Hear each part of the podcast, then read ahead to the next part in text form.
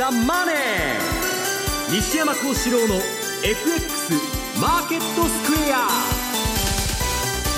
こんにちは西山幸四郎と。こんにちはマネースクエアジャパン比嘉宏と。皆さんこんにちは。アシスタントの大里清ですえここからの時間はザンマネー西山幸四郎の FX マーケットスクエアをお送りしていきます。えそして今日はアメリカの雇用統計発表の日ということでユーストリームでも番組はお届けしていきます。えユーストリームご覧いただく際には番組のホームページからお願いいたします。ぜひ皆さんユーストリームご覧いただければと思います。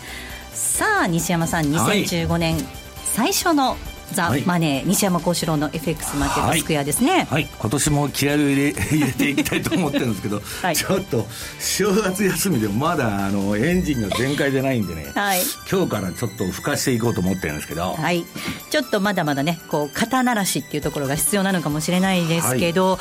比嘉さんはあれですよね為替相場見てらっしゃるので正月休みなんてないんですよね。忘れてた、ね、トレーダーだっていうこと忘れてました。私休んでるような感じになってますけど、あのちゃんとレートはチェックしてますからね。はい、えー、そうですね。まあ2日からもう普通にニューヨーク空いてましたんでね。はい、まあそういう意味では本当に正月休みと呼べるものはなく、うん、で今日その正月気分を味わおうかなと思ってですね。えー、ラジオ日経さんの会社これコンピラさんの敷地の中にあるんでそうね、おみくじ引いたら見事に人生初の今日です。なんか今がボトムっていう意味なんですね。これ以上落ちようがないとさっき喋ってたらいやまだ下に大凶っていうのがあるということでですね、ちょっと不安な1年、今年を象徴するようなですね、えー、乱高下相場になるんじゃないかというふうに見てるんですけど。まあ、乱高下相場といえば、そのお正月、まあ、年末年始の間もですね、はい、ちょっとこうリスクオフの動きありましたよね。もう私はまさにこそ今年1年を象徴するような動きがこの1月から始まってるんじゃないかというふうに見てるんですけど、はい、もうかなりボラタイルだと思います。うん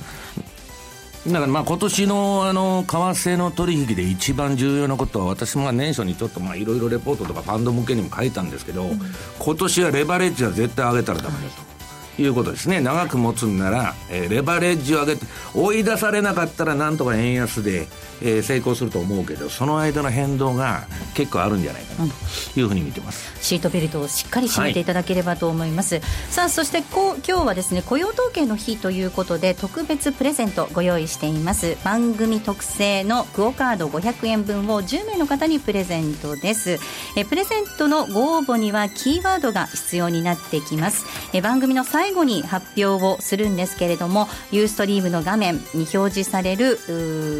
キーワードをですね、えー、ぜひお書き添いの上お申し込みいただければと思います。締め切りは1月23日1月23日です。えたくさんのご応募お待ちしています。えそして番組ではリスナーの皆さんからのコメント質問をお待ちしています。投資についての質問など随時受け付けておりますのでえこちらも番組のホームページからお寄せください。ザ・マネーはリスナーの皆さんの投資を応援していきます。えそれではこの後4時までお付き合いください。この番組はマネースクエアジャパンの提供でお送りします。それでは今日のマーケットを振り返りましょう。日経平均株価は値上がりとなりまし、小幅ながら値上がりとなりました。30円63銭高い17,197円73銭でした。トピックスこちらもプラスです。2.91ポイントのプラス1380.58。東証一部の売買高概算で25億320万株。売買代金2兆4385億円でした。東証一部の値上がり銘柄数が728、対して値下がりが986、変わらずは145銘柄となりました。続いて業種別のランキング見ていきたいと思うんですが、業種別に見ていきますと、今日は33の業種のうち、18の業種プラスとなりました。上げ幅大きかったのが情報通信、そして保険、ゴム製品など。一方、下げ幅が大きかったのが空分、そして金属、紙パルプなどとなりました。えでは、えー、本日のマーケットの概況、そして引け後の情報につきまして、マーケットプレスから引き続いて、今野記者に伝えてもらいましょう。今野さん、お願いいたします。はい、えー、こんにちは。改めまして、えー、本日のじゃあ、概況からお伝えいたします。えー、日経平均にもありましたように、3日、小幅ではありますけども、3日続伸して終えました。30円高、30円63銭高という水準ですかね。えー、昨日の海外、欧米、特にもアメリカですと、ダウ平均が300ドルを超える大幅上昇となりまして、うん、これを交換する形で、え、東京市場でも朝方から買い注文が先行しました。えー、前場の段階で一番高いところ、175円ぐらい高いところまでありました。うん、ただ、その後、え、徐々にちょっと利益確定の売りなどにも押されて、え、5番に入ってからはポジション調整。まあ明日から3連休も控えてますんでね、はい、えー、今晩のアメリカの雇用統計、それあと月来週の月曜日、日本はお休みということなども影響したという見方もありまして、ポジション調整の通りなどで下げに転じる場面もあって、一番安いところは40円ぐらい安かったですかね。で、ただ、引けにかけてまたちょこっと買い物が入って30円高という動きになっております。えー、売買代金2兆4000億円規模ですが、ただ今日は、えー、マイナー S q ですね、はい、えー、オプションとミニの、ミニ先物の S q で、その分が2、3000億ぐらい、えー、膨ら、えー、上積み要因としてありますから、実態で言うと、2兆2000億円規模ぐらいの売買代金と言えると思います。で、えー、あとはあ決算発表、引け後の、はい、よろしいですかね。えー、まずはあ、流通大手セブンアイ・ホールディングス3382が、今2月期の第3四半期、決算発表しました。3月から12月の累計で、えー、営業収益、一般の売上に当たります営業収益が7.5%増、4兆5017億。純利益は0.6%減。うん、純利益は減益ですね。1273億。直近の3四半期、だから9、10、11、3ヶ月間で見ましても、えー、前年同期と比べると2.9%ほど純利益は減益になっております。あとはイオン、8267、こちらも、今2月期の第3四半期、営業収益が、累計ですね、これも9.9%増、約10%増ですね、5兆770億。純利益は47%増、これ前期はちょっとね、少なかった反動という面ありますが、47%増。293億ということで、はい、増収増益。経常利益とか営業利益、経常利益は減益ということではありますが、ただ直近の四半期で見ると、若干純利益だ、若干というか純利益なんかは増益という内容にもなりますかね。はい、あとはローソン、コンビニ大手、2652、ここまでいきますかね。えー、これも2月期の第3四半期、えー、営業総収入、売上に当たります営業総収入は2%減、えー、3624億、純利益は8%増、329億ということで、減収増益の内容でした。えー、いずれも今今3社とも3月2月期通期の業績予想は修正しておりません。従来据え置きという内容ですね。終値確認しておきます。セブンアイ・ホールディングス3382です。今日は31.5円高の4366.5円。えそしてイオンなんですが8267です。えこちらは9.5円安の1211円でした。えそして2651のローソンです。40円高の7510円となりました。今野さん、ありがとうございました。失礼しました。それでは続いて為替市場です。まずは足元の為替相場の動向を確認しておきます。主な通貨のレートです。ドル円なんですが、この時間は119円3233です。そしてユーロ円140円の8492。そしてユーロドル1.180609での推移となっています。それでは、足元の動きについて、えマネースクエアジャパンチーフアナリストの西田明宏さんにお話を伺っていきます。西田さん。はい。え今年もどうぞよろしくお願いいたします。よろしくお願いします。さあ、えー、足元の相場見ていきますと、ちょっとユーロの、えー、下げというのが気になるところですね。そうですね。まあ、ユーロ安ドル高の中で、まあ、やっぱりユーロの要因といいますかね、ユーロ主導でユーロ安が進行しているという感じが強くなっていると思いますね。はい、まあ、2つ要因があって、1つはギリシャの選挙、はい、でもう1つは ECB の金融政策ということなんですけれども、まあ、ギリシャの選挙についてはですね、まあ、1月25日ということが決まったんですけれども、はい、あの2012年にはですね5月にこう総選挙をやったんだけれども、そこでそのどの党も政権を取ることができずに再選挙っていうことで、まあ、かなりこう政局の混迷が続いた、1か月半ほど混乱が続いて、まあ、それがマーケットで嫌気されたっていうこともありましたんで、まあ、今回もですね、えー、うまくあの簡単に決着がつくかどうかもわからないという、まあ、不透明感もあるわけですよね。で世論調査では今、野党の、まあ、ユーロのその緊縮に対して反対している党が優勢だということも伝えられてますんで、はい、まあ、ちょっとユーロのユーロ圏の政治状況っていうのが、まあ、かなりこう相場で、ユーロ相場に重しになってるかなというところがありますね。はい、えー、それから ECB については、えっ、ー、と、まあ、1月の22日に、えー、あの、はい、なんだ、理事会があるんですけれども、えー、まあ、かなりここで、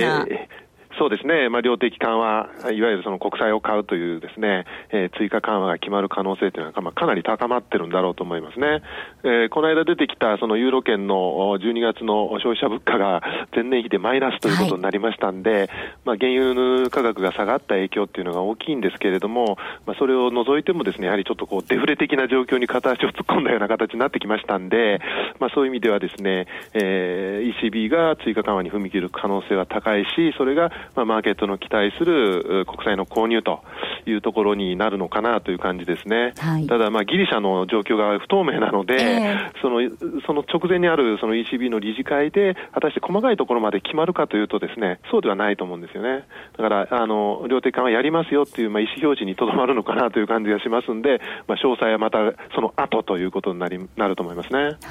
まあ、それにしても今お話にありました、その原油価格の下落、本当にこれをきっかけにマーケットこう揺さぶられる感じになりましたね。えー、そうですね。まあ、本来的にはその原油価格が下がるということは、その原油を消費している国、輸入している国にとっては、あの経済にとってはプラスなんですよね。はい、えー、ですから、まあ、悪いことではないはずなんですけれども、まあ、あまりにこう原油価格の下落が急だったもんですから、その石油産業への打撃であったりとか、うん、産油国への、まあ、打撃っていうことを通じて、その市場が嫌うそのリスクの高まりみたいなものが意識されているということだと思うんですね。はい、まあ、ただその、もうそろそろ今のレベルになってくると、まあ、どの国も採算、産油国は採算割れになってきますから、さすがに、えー、どこかでその減産とかっていう合意で、その底根を探るような動きが出てくるかもしれないですね。はい。さあ、そうした中なんですが、今夜は雇用統計ということですね。はいそうですね、まあ、ユーロ安ドル高の中の今度、アメリカの要因がどうなるかということで、はいえー、まあ、経済の状況が今日はまあある程度分かってくるということだと思います。で11月はその前の月からまあ30万人増えたということで、まあ、約3年ぶりの高い伸びだったんですよね。でこの12月は市場予想が24万人なんで、ペースは少し落ちるかもしれませんけれども、まあ、20万人を超えてくると、えー、やはり雇用は順調だと、好調だということが言えると思います。えー、そしてその失業率ですね、これがあの5.8%というところまで下がってきてますんで、6%を割り込んでますから、そのいわゆるその賃金インフレになる水準というのが大体5から5.5ぐらいって言われてますんで、これさらに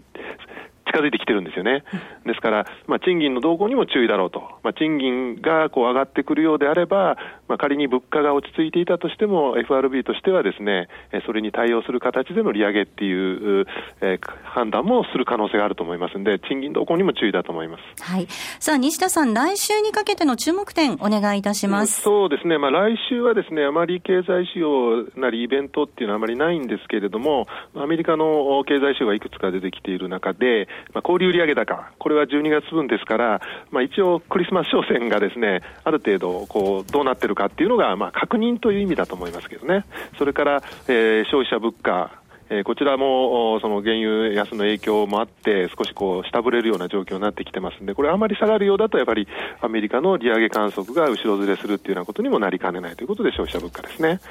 で、えー、再来週にもなるんですけれども、先ほど申し上げた22日に ECB の理事会、それから、えー、25日には、まあ、ギリシャの選挙がありますんで、はい、えー、まあ、アメリカ、来週はアメリカの材料かもしれませんけど、再来週にかけてのところでは、またユーロ系の材料が新たにこう浮上してくるというところで、ここもやはり見逃せないと思いますね。西田さん、ありがとうございました。はい、どうもありがとうございました。えここまではマーケットを振り返りました。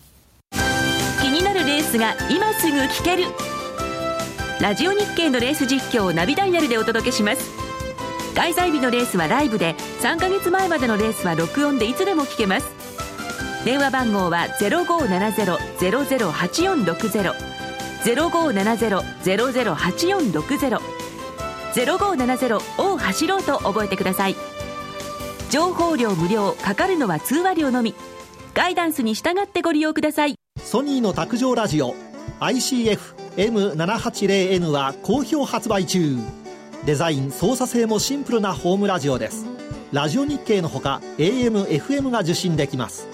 お休みタイマーと目覚ましタイマー機能付きで価格は税込1万800円送料500円。お申し込みは0335954730ラジオ日経通販ショップサウンロードまたはネットショップサウンロードまで。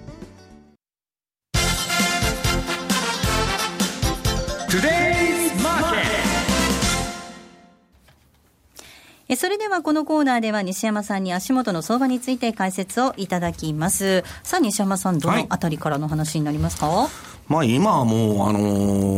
ー、これまあ私も年末年始とまあいろいろファンド税にヒアリングしたんですけど、はい、まあどのファンドもですね、まあ原油とユーロ、もうここに投機的商いが、まあ順張りと言われるファンドはですね、もうそこに集中してると。うん。で、やや、まあ、あのー、今、ドル高相場とか、まあ、あの、世間で言われてるんですけど、ドル高って言っても、欧州通貨で、ドル高が進んでるだけで、はいええ、まあ、ドル円とか欧勢にはちょっと蚊帳の外という感じなんですね。で、まあ、もう、あのー、昨日、まあ、ユーロがまた売られてですね、1.18割りましたもんね。1.18割れまでいってんですけど、まあ、目先はですね、このまあ、ユーロのとこにもみんな投機筋が集中してると。で、ドル円に関して言えばですね、あの、ユーロ円がそれで崩れると、やや上が、上値が重くなってるというのは今の相場だと思うんですけど、さて、まあ、いえー、1月の22日にですね、はい、やるのかどうかと。いうことなんですね。で、さっきもちょっとファンドと喋ってたんですけど、まあ、やるやるっていう話が多いんですけど、私、あの、えっと、えー、こえー、っと、なんだっけ、今年のあの、金融政策のスケジュール表がちょっとあるんで出していただきたいと思うんですけど、はい、まあ、最悪ですね、もうあの、先ほど西田さんも言われたように、えー、まあ物価がまあマイナスに沈んできてるんで、まあこれもう後手に回ってるなと。で、まあ、あの、エルトロの償還がですね、まあ、あのー、2月,、ね、2月に、まあ、2350億ドル、回ってくんで、もうさすがに、まあ、やらなきゃしょうがないだろうと。いうことなんですけど。やるにしても、この間バランスシート1兆ユーロ増やすっていう話まで出ててですね、はいはいその2350億ユーロ返ってくる分も考えると、結構な本当にことをしなければというようなだからまあ向こう2年で6000億ユーロの改良をするという観測になってるんですけど、その国債をまあトリプル A に限定するとかですね、出資比率に応じるとか、まあ細かいテクニカル的な問題がまあ、あのー、決まってんのかどうかですよね。で、私はまあ、最悪3月のその、えー、会合では、ええ、はい、これはもう絶対やると思ってるんですけど、まあ、えー、今回の22日はまた決意表明みたいなですね、ちょっと玉虫色の感じになってもおかしくない。まあ十分考えられますよね。はい。だからまあそこでまあ一旦その材料出尽くしで買い戻しになるのか、うん、わかりませんけど、数勢としてはですね、ユーロやっぱ売られていくと。だまあ戻ったとかまた売られるんだと思うんですけど、一旦そこでですね、えー、終わるのかどうかですよね。まあ、あと、ギリシャの選挙が25日。はい、控えていますね。これがもう、一時期、まあ、そのブラフだと思うんですけど、ドイツが、まあ、ギリシャははユーロから離脱しても構わんと、うん、いうようなことを言い出しましてですね、まあ、そのシミュレーションもしてると、まあ、当然それは知ってると思うんですけど、えー、そうなりますとですね、ちょっとことが、仮にそうなっちゃうと、また欧州危機みたいなですね、うんえー、ことは起こってもおかしくないと。で、今、ファンドは、まあ、ギリシャは、まあ、金利が上がったり、まあ、いろんな問題は起こってるんですけど、次の標的はイタリアだって言ってるんですね。うん、まあ、要するに、あの、ギリシャなんていうのは周辺局でユーロの、まあ、どうでもいい、まあまあ、イスラムの防波堤としては、まあ、あの、重要な国ではあるんですけど、あの、ドラギのですね、イタリアに、えー行くんじゃないかと、売りがですね。いうようなことも言われてまして、まあちょっとここ1月の、だからスケジュールとしては22日の ECB 理事会。で、この、えー、ギリシャの選挙ですね。はい、ここが、まあ問題になってくるだろうと。あと、まあ原油価格ですね。はい、後のコーナーでやりますけど、えー、まあちょっといろいろですね、あの、不安要素があって、まあ、バブル、要するに、まあ、ECB の9位期待で今、あの、昨日のニューヨークダウとかも上げてるわけですから、まあ今年はもうバブル対ですね、そういうまあ、あのー、変なですね、まあ、あの、懸念材料がいくつもまあ、上げたらきりがないほどありますんで、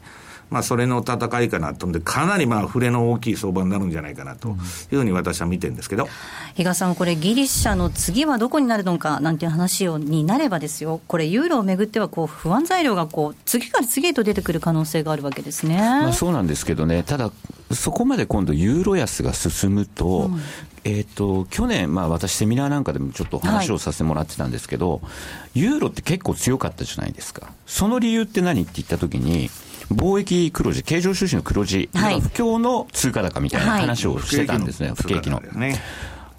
それまた増えてくるんだったら、それはそれでユーロ買いの材料に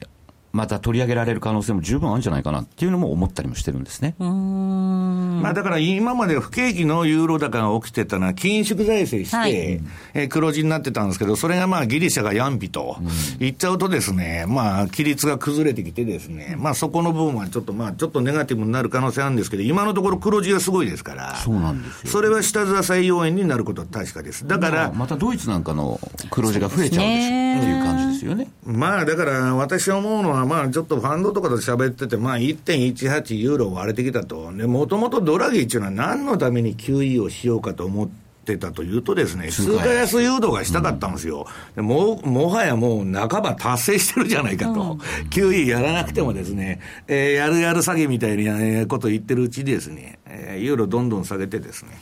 えー、下がっちゃったということですから、まあ、ドイツですね、問題は。ドイツがまあどういうこと、いうか、ええ、どうかいうことだと思いますね。ですよね。はい、さあ、そして西山さん、先ほど皆さんにもご覧いただきましたが、各国の金融政策の会合開催スケジュールということでは、はい、まあ、引き続き中央銀行相場が続くんであれば、この決定会合っていうのは、抑えておかないといけないわけですよね。ユーロはだから、このまあ、22日にやるか、3月5日にやるかと。で、問題、日銀。はい。うん、これがね、もう7月か10月にやるっていう話になってるんですね。まあ、まあ早かったり4月というその説もあるんですけど、今の原油安が、えー、まあ、えー、続くなら、追加緩和が打てると。はい、要するに悪い円安っていうのは大体125円超えると、もうまずいと。えー、変な物価高になって、不景気の物価高になって、追加緩和できないというような観測がなされてたんですけど、原油価格が今の水準で推移するならですね、うん、130円でも、あの別にあの追加緩和して130円になっても構わないという、その物価から言えばですよ、いう、まあ余裕が生まれたんで、だからまあ、その、まあ、7月にやるのか10月にやるのか分かりませんけど、そこを見てると。で、それまでは多分様子見でですね、今まあ法人税減税と、えー、公共事業でまあ、あのー、引っ張るみたいな感じなんですけど、まあちょっと持つのかなというのはですね、日本のやっぱりその家計貯蓄、貯蓄率ですね。これが今マイナスの1.3%と。で、これはまあ1955年の統計公表以来、初めてのマイナスなんですけど、はい、まあ実は1949年、えー、45年が終戦ですから、そこから戦後のハイパーインフレの時に一回記録してるんです。で、それ以来のまあマイナスってことは、日本はもう消費は上がらないわけです。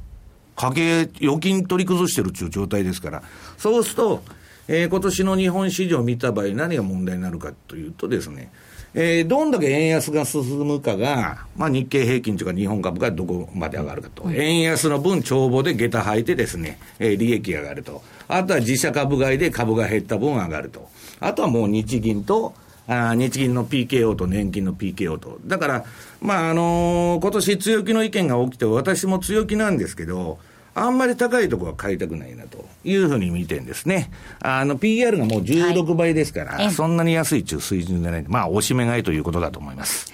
ここまではトゥデイズマーケットをお送りしました。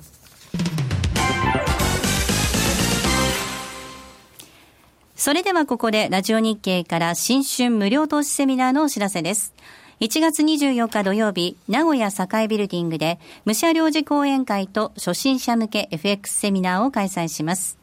前半は M2JFX、えー、西田 M2JFX 西田慎さん、木戸元明さんが FX の基礎やトルコリラについてわかりやすく解説します。えそして鳥はおなじみ武者良二さんが2015年世界景気とマーケット展望アメリカ、日本が牽引する世界株高はこれからが本番と題して70分間たっぷりお話しいただきます。電子書籍リーダー Kindle など素敵なプレゼントが当たる抽選会もあります。お申し込みはインターネット限定、ラジオ日経の M2J 全国セミナープロジェクトウェブサイトで受け付けています。抽選で200名様を無料ご招待。締め切りは1月18日です。以上、1月24日土曜日、名古屋栄で開催する武者領事講演会と初心者向け FX セミナーのお知らせでした。CD 金井さやかの90日で仕上げる TOEIC テストステップバイステップコーチング好評発売中500分にも及ぶ音声ファイルとボリュームたっぷりの PDF ファイルを1枚に収納しっかり確実にテストに向けた指導を受けることができますお値段は税込5400円送料500円。お申し込みお問い合わせは0335954730ラジオ日経通販ショップサウンロードまで。朝礼の3分スピーチ話すネタがないよ。はいラジコ。晩ご飯のメニューが決まらないわ。はいラジコ。野球やってるのに残業だ。はいラジコ。寂しくて眠れないの。はいラジコ。あなたのそばにいつだってスマホで聞けるパソコンで聞けるラジコ。ラジオ日経ラジオ日経ラジオ日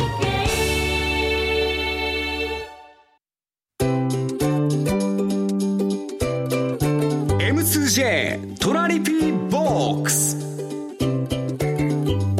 トラップリピートトラップリピート。僕の名前はトラリピトトラップリピートトラップリピートそれを略してトラリピート。え今日からこのコーナーリニューアルとなります。FX 投資をもっと楽しく、トラリピで成果を上げることを目指していきましょう。というわけで、今日から番組に本当に素敵な仲間が加わっております。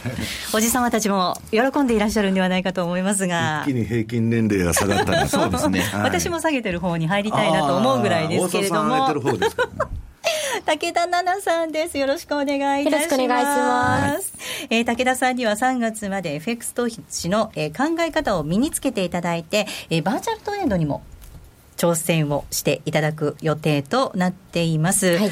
さあ、比嘉さん、はい、あの、投資の初心者っていうことなんですけど、武田さん、あの、初心者でも楽しく成果を上げるために、いろいろこう、比嘉さん、サポートいただけるということですね。まあ、できる、あの、ことっていうのは限られてるかとは思うんですけれども、うんはい、まあ、そこはしっかりと。で、しかも3月でもう卒業っていうのが見えてますので、えーはい、そういう意味では、その短い期間でどこまで成長していくのか、武田さんがですね、うん、その部分をですね、まあ、リスナーの方もですね、楽しみにしていただければなというふうに思いますし、えっ、ー、と、まあ、リスナーでまだ同じようなあの境遇、はい、まだ FX よく知らないんだという人たちのですね、えー、まあ、サポートとして、このコーナーがですね、生きてくればいいかなというふうには思ってますね。あの、武田さん、以前、ラジオ日経で番組のアシスタントもしていたことがあるということですね。はい、なんですが、IR 番組だったので、えー、FX は全くの初心者で、ちょっとどうすればいいのかなっていうので、これから3か月頑張っていきたいと思ってます。どうしてこれあの FX に興味を持ったんですか？何がきっかけだったんでしょう？FX はですねちょっとあの FX をすることで将来老後を楽して生きていけたらいいなと思っておりまして、ね、はい。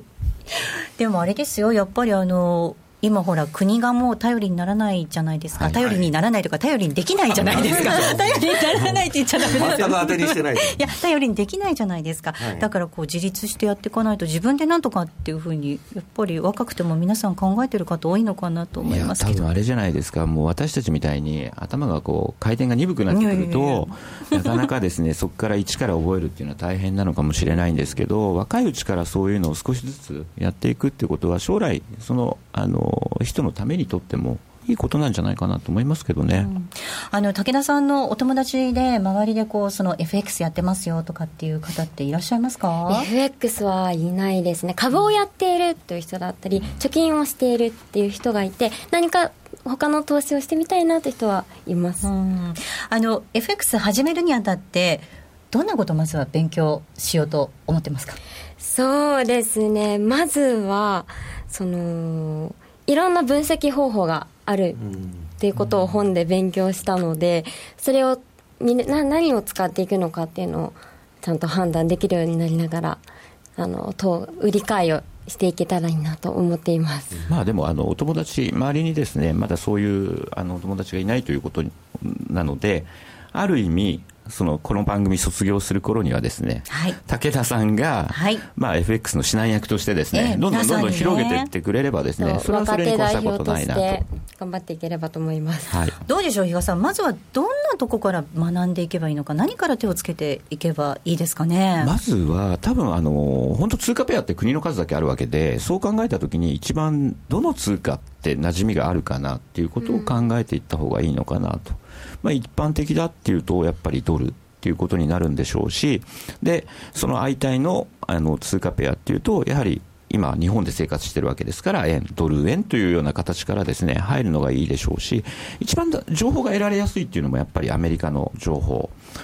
で、もちろん日本に住んでるんで、日本の経済指標っていうのも入りやすいというところからは、一番そこが身近なのかなと、そこからですね徐々にあのその幅を広げていってくれればいいかなというふうには思ってますけどね。比嘉さんのおっしゃる通り、私、今あの、円とドルでやってみようかなと思って、うん、このバーチャルトレードのアプリ使っているんですけれども。はい。今こうチャートを見ていて下がっているんですね、うん、これで今買っていいんですか？そういうの、ね、早速なんですけれども。そそこら辺をですね、はい、この番組でおいおい。多分その時の、はい、あの今チャートを見てるっていうことは、はい、テクニカルでどう判断すればいいかっていう多分話にはなってくると思うので、うん、そのあたりをですねしっかりと学んでいただけるようにこれからお話できればなとは思ってますけどね。前向きにやっていただこうという気持ちが伝わってきたんではないかと思いますが、西山さん。最初にごめんなさい。一つだけお願いをしておきたいと思います、はい、えっと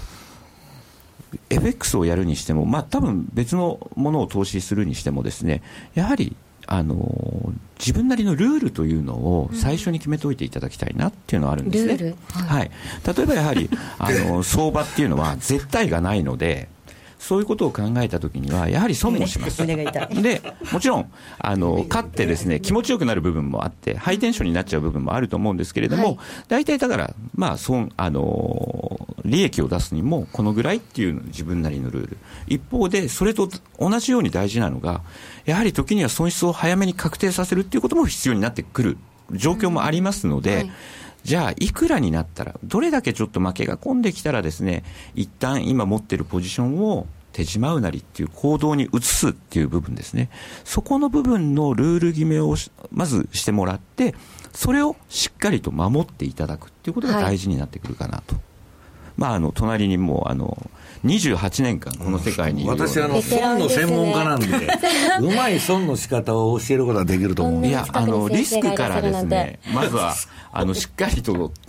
えてるんですよ、はい、じゃなければもう四半世紀以上この世界で生き残るってことできないので。いや単なるあの臆病で生き残ってきただけですんで、あの相場って儲かるときはねあの結構簡単に儲かるんだけどいかに大きな損をしないかと、うん、が一番大事だと思うんですよね、はい、はい、それはもうおいおいやっていきましょう。ちょっとリスクを恐れて今まで FX あの毛嫌いをしていたので、これからちょっと頑張って。怖いっていうイメージってちょっとあります、はい、あります損してしまうんじゃないかなと思って、今までずっとおそらく多分レバレッジをかけるという商品になるので、そのあたりがですね、やはりその怖いとかっていう部分につながってるのかなとは思うんですけれども、FX ってね、株の変動に比べたら、ものすごい変動しないんですよ。そうなんですか、すごい見てて、すごい、えー、FX の変動率なんていうのは、ものすごい知れてるんですけど、結局みんなレバレッジかけちゃうから、大きな損してる。だから外貨預金なんかやってたら、1円動いたって、2円動いたって大差要するに損失なんか出ないですから、うん、要するにそのポジションを増やしすぎてみんな失敗してるんです。だからむしろ変動はものすごい小さい商品なんですね、株に比べたら。そうなんです、ね、はい。と何もかもわからない状態なんですが、いえいえ。ぜひあのお二人にいろいろ教えていただいて、大沢さんさっき指導してたじゃないですか。やめてやめてくださいよ西山さんもう本当。ということで、はい、いろいろこう3か月で学んでいただきたいなと思っています。え武田さんには各週で番組に登場していただいて、F、FX トレードの成果を報告いただくことになっていますのでぜひ皆さんもご期待いただければと思います。武田さんありがとうございました。ありがとうございました。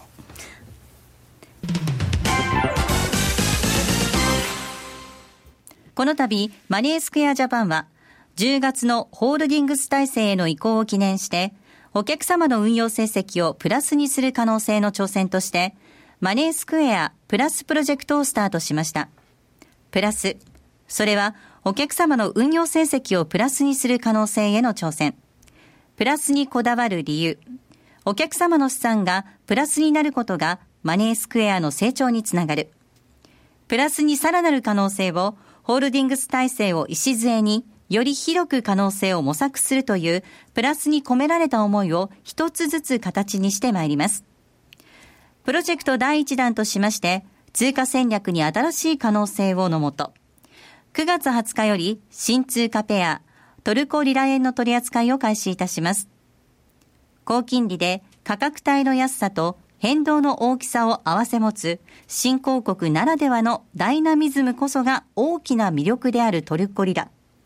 当社にこれまでなかった特徴を持つ通貨ペアであり、当社独自の発注管理機能、トラリピにもマッチしている通貨ペアです。今後のマネースクエアプラスプロジェクトにご期待ください。マネースクエアジャパンが提供する外国為替証拠金取引は、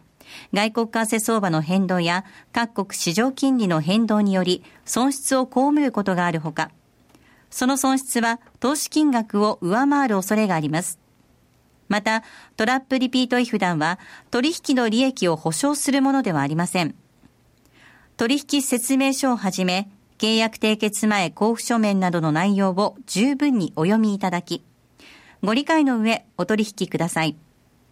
なお取引に際しては所定の手数料がかかります。金融商品取引業者関東財務局長金賞第2797号株式会社マネースクエアジャパン西山幸四郎の FX マーケットスクエア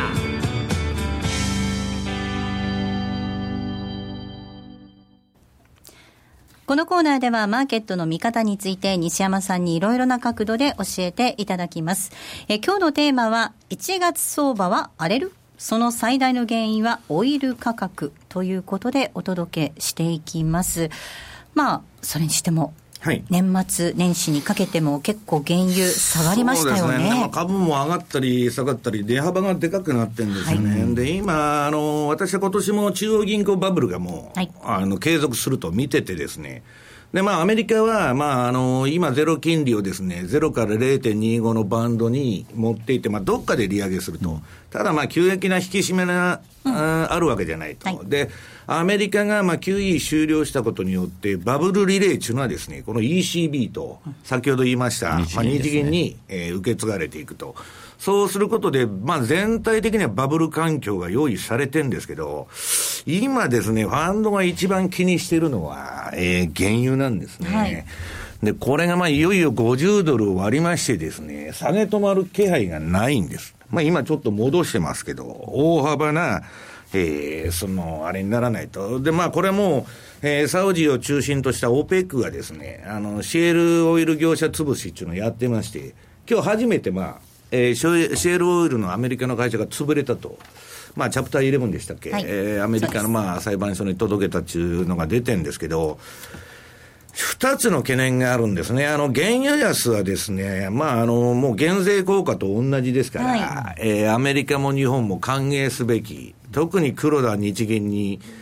関しては恵みの雨という感じなんですけど、問題はですね、原油が下がりすぎると、ロシア、これがまあおかしくなるんじゃないかと。で、その、今、ロシアのですね、一旦あの、この、まあ、あの、12月からずっと危機が続いてるんですけど、まあ、一旦落ち着いてたのが、またあの、ロシアの株だとか、えー、再下落ですね。はい、あと、まあ、あの、金利もまた上がってきてですね、ルーブルも売られてると。うんで、そのプーチンさんは2年間ですね、その国民に我慢してくれと。演説を年末にしたわけですけど、うん、こんな状況で2年間も我慢できるわけないんですよ。で、あの、ちょっと話がややこしくなりましたのは、年末にですね、えー、っと、その、12月22日だったかな、クルディン中、その元財務大臣がですね、ロシアの、はい、まあ、プーチンの側近ですけど、うん、ロシアは来年デフォルトするかもわからないと。うん言いましてですね、これあり得るんですね。あの、これこのまま座して死を待ってたら、今ロシア包囲網でですね、ガンガンガンガン原油価格。あの、ソ連が崩壊したのは原油安が原因ですから、これ座して見てたらですね、えー、そのまま自利品になって万歳になっちゃうと。そうすると、プーチンとしては今のロシア包囲網に報復するために、意図的にデフォルトするんじゃないかと。で、ロシアのその、まあまあ国債もそうでして民間企業の債務、これまあ対外債務がまあ結構あるんですけど、今年の分だけでも1200億ドルのまあ対外債務がまああの、支払いがあるんですけど、それを一時停止すると。ルーブル安と原油安で何ともなりませんと。言い出す可能性があるという話が出てる。で今以前と環境違いますけどね、その前で。いや、だから外貨準備を今取り崩してるんだけど、うん、このまま言ってたら自利品になっちゃうんで、うん、そのぐらいのことは、まあ、あのプーチンですからやってもおかしくないと。で、もう一つは、えー、プーチンとしてはですね、何のためにそんなことするんだっつったら、アメリカのバブル潰しを、要するにですね、えー、対外債務支払い停止にしたら、一発でドイツ、はいドイツの民間企業がまたロシア向けで損が発生したりですね、あるいはアメリカのジャンク債が売られたりですね、まあ、金融危機に巻き込んでやろうと、自分だけ落ちてくるのは嫌だと。そうすると、まあ、ロシアの制裁も止まる可能性があるという、まあ、今のところはまあ、憶測に過ぎないんですけど、サウジがですね、20ドルになっても減産しないと。いうようなことを言い出してますんで、これは持久戦でですね、まあ、このままいったらで、私としてはもっと楽観的に見てて、まあ、原因はそこそこもう40ドルぐらいで止まるというふうに私は見てるんですけど、こればっかりはですね、まあ、金融戦争になってますんで、そうですね。ええ、もうなんとも言えないんだよ。そんなこと言ったら、ついこの前まで100ドルしてたのが、もう今、40ドル台ですから、ええ、あんまり無視できないなと。と、原油がおかしくなるとですね、いろんなとこにそういう変な波及効果が出てくる可能性があると。で、ユーロの相場もおかしくなってくる可能性があるというのでですね、まあ、これが落ち着かないと、今のその上下動というのはですね、まあ、ちょっと、あのー、収まりがつかないというか、不安定な状況には変わりないと。ただ全体としてはバブル相場ですから、まあ、あのー、そこはまあ、そんなに深くはないと思うんですけど、はい、まあ、そういうリスクをまあ秘めてるということですね。比嘉さん、これ、こう、各国の思惑がこう、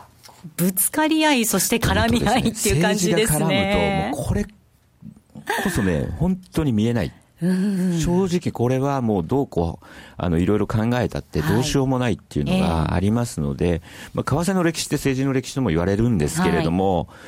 い、うん、ちょっとこのプーチンさんの問題だけは、まあ、あの、ちょっと痛い問題かなとは思うんですが、一方で、ハイイールド債、西山さんが言ってた、これ少しまあまあまあ、また戻ってきてるかなっていうのもあるので。まあ、ここまではっきりして、今ね、結局、あの、原油がまあ、その、4、50ドルのうちはいいんだけど、それ切ってくると怖いなと。で、ちょっと原油の月足のチャートを出していただきたいんですけど、私はですね、まあ、比嘉さんにも言ってたんですけど、原油の40ドルとか50ドルっていうのは高いのかどうか分からなくなってきたと。うん、というのはですね、私昔原油よく取引してたことあるんですけど、あのー、10ドルとか、5ドルとか。あ、そんな時も。んな、あれなんですよ。で、その1998年の12月の底値が10ドル65セントですよ。はい、で、そっから2008年の7月に147ドルまで。上がってるわけです。で、リーマン危機で33ドルまで下がったと。2009年の1月に。そうするとですよ、皆さん考えてみたら、これおかしいんですよね。大体その98年に10ドルだったものが、えー、2008年に150近く上がってると。はい、これ上昇率15倍ですよ。じゃあこの間、比嘉さんとか大札さんの給料が15倍になってるか。他の物価がですね、今度ケチャップが何十年ぶりに上がったとか言っとるんですけど、ね、15倍なんかになってる、ないんですよ。ということは、今の50ドルが原油は高いなんてこと、あ安いなんてことは決して言えないわけです。だ、だから別に30ドルでも20ドルでもおかしくないから、これが私は今年最大の要因じゃないかと。うん、で、もう今我慢比べやってて、はい、やっとシェール業者が一社潰れましたんで、まあこれがですね、止まらないうちは、まあ、ちょっとですね、全般的に、まあえー、不安定な状況は変わらないんじゃないかなと。だからまあ、今のところはですね、もうおしめおしめということで、あんまり高い、えー、とこを買うと、どんな相場も報われないということだと思うんですけど。はい。ここまでは西山幸四郎の FX マーケットスクエアでした。気になるレースが今すぐ聞ける。ラジオ日経のレース実況をナビダイヤルでお届けします。開催日のレースはライブで3ヶ月前までのレースは録音でいつでも聞けます。電話番号は0570-008460 0570-008460 0570を走ろうと覚えてください。情報量無料かかるのは通話料のみ。ガイダンスに従ってご利用ください。ソニーの卓上ラジオ ICF-M780N は好評発売中。デザイン操作性もシンプルなホームラジオです。ラジオ日経のほか AM、FM が受信できます。お休みタイマーと目覚ましタイマー機能付きで価格は税込1万800円送料500円。お申し込みは0335954730ラジオ日経通販ショップサウンロードまたはネットショップサウンロードまで。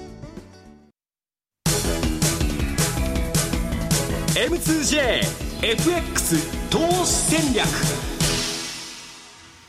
さあ、このコーナーでは来週に向けて M2J の FX の投資戦略を伺っていきます。比嘉さん、お願いいたします。はい。まあ、今日はもう、言わずもがな雇用統計というのが注目されるところなんですけれども、はい、まあ、24万人増の、えー、5.7%予想。で、2000年から昨年までちょっと1月、市場予想と結果ってどういうふうになってるのかなと思って、ちょっとちらっと見たらですね、うんえー、市場予想よりもいい場合が勝ちとした場合、6勝9敗。はい、だからやっぱこれ出てみないと分かんないねと。で、ざっと見た感じだと、やっぱりあの、悪い方の数字の方が大きかったような印象を持ってるので、まあちょっとそこら辺は出てみないとわからない。ただ、そうは言っても、また来週からアメリカの方は、アルコア皮切りに決算発表もスタートしてきますので、はい、またここら辺株価がしっかりしてくるようであればですね、まだまだ期待できる、今年は期待していいのかなというふうには思ってるんで、来週もとりあえずはドル円は押していこうかなというふうには考えてます。はい、うん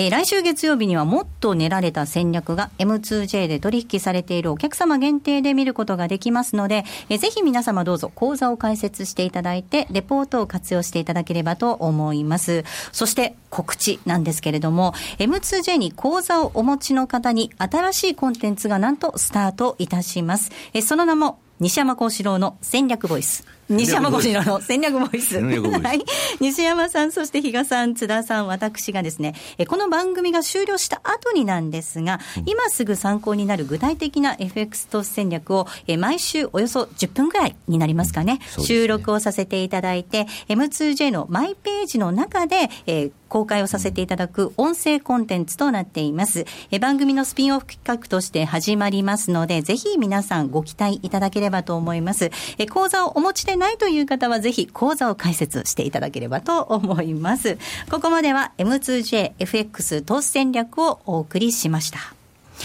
えさてお送りしてまいりました「ザ・マネー西山幸四郎の FX マーケットスクエア」そろそろお別れのお時間近づいてきたんですがここで一つ訂正をさせてくださいえ番組の冒頭でプレゼントなんですがクオ・カード500円分10名の方と申し上げたんですが正しくはクオ・カード、えー、500円分を5名の方にプレゼントですそして締め切りなんですが1月22日1月22日となっていますではキーワードを発表していただきましょうお願いいたしますます。えー、辛抱でございます。はい。羊辛抱の辛抱です。え今週のキーワード今月のキーワードは辛抱ということです。えこのキーワードをお書き添えいただいてご応募いただければと思います。クオカード500円分を5名の方に1月22日締め切りです。えたくさんのご応募お待ちしております。